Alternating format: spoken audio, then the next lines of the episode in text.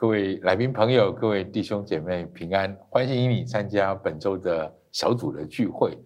我们来谈看一看这个礼拜我们在主日的续集当中谈一个非常重要、特别的话题，叫做关于爱，自由自在的爱。爱是什么？爱其实啊是一个非常特别的话题。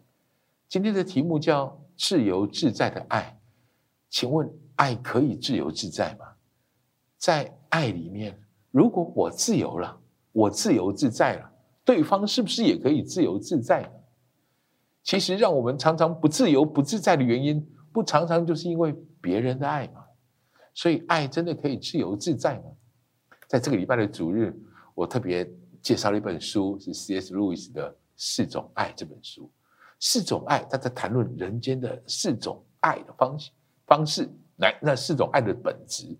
他从爱的表现开始，两种爱的表现，爱的表现，需求的爱和给予的爱，所以这是第一个标题，说爱的表现，需求的爱跟给予的爱。什么叫需求的爱？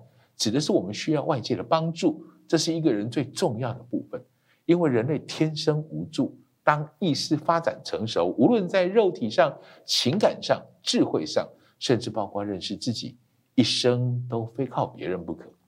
年轻的时候，父母的关怀跟照顾；成长过程当中，手足跟朋友的砥砺、师长的教导；婚姻当中，配偶的安慰；公事工作里面，同事的提携，甚至陌生人的帮助，这些都是需求的爱。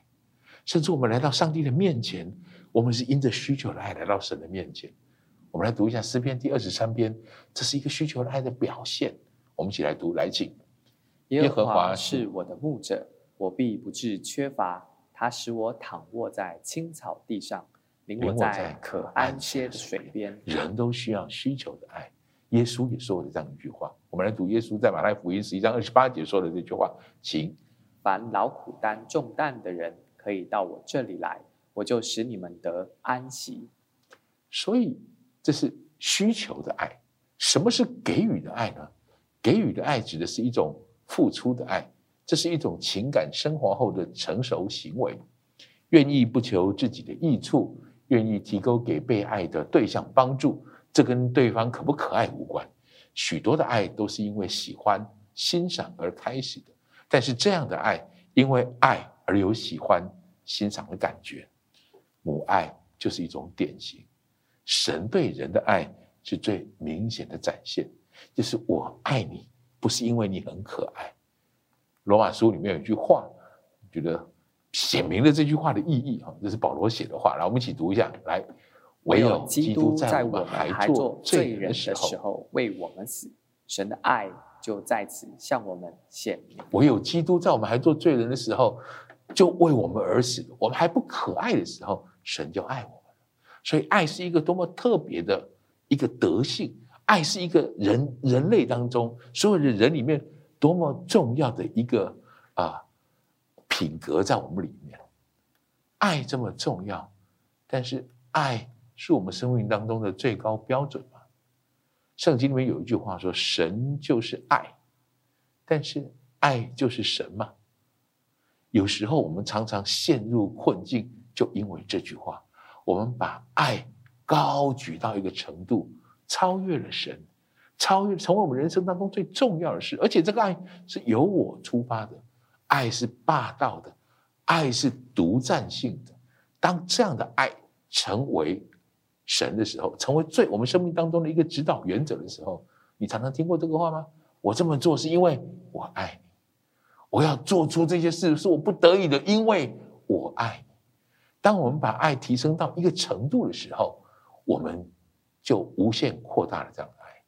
我们每一个人都需要爱，但是如果把爱，不管是亲情、友情或是爱情，无限扩大到神的地位，爱就会变质。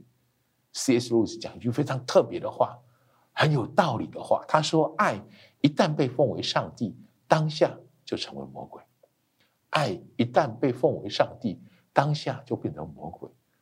爱把别的东西拿来取代上帝。”这在圣经当中就是所有罪的根源，罪的定义就是如此。罪是不把神当成神，或是罪指的是把其他的事物当成神，罪就使我们的爱变质。所以第二个标题我给大家的是：变质的爱会使人陷入困境。变质的爱会使人陷入困境。我们所看到许多很不容易的过程，我们看到许多不容易的这些爱的这种表现，因为那个爱变质了。有些家庭当中，他的不和谐不是因为太少爱，可能因为太多的爱在家庭里面，如果一个变质的爱，一个任凭自己用自己的方法去爱别人这样的爱，这种爱往往令人窒息。这种爱如果放在爱情里，往往造成许多感情上的纠葛、感情上的伤害，许多的恐怖情人因此而生。所以我要给大家最重要的标题：接受从神来的爱，使人能够真正的去享受爱。接受了从神来的爱，才能让我们真正的去享受爱。为什么？人间的爱其实并非不好，人间的爱也不是次的。各位，这些爱的源头都是神，但是人间的爱需要引导，就像花园一样。C.S. 路易斯这样举例，他说：“园中的花树比起野生的，并非有什么特殊，但是开得更茂盛、更美丽，使得花园突出的是园丁的修剪、除草和施肥。”我再说一次，让花园的花。跟野外不受管理的花能够更茂盛、更美丽的原因，是因为园丁的修剪、除草和施肥。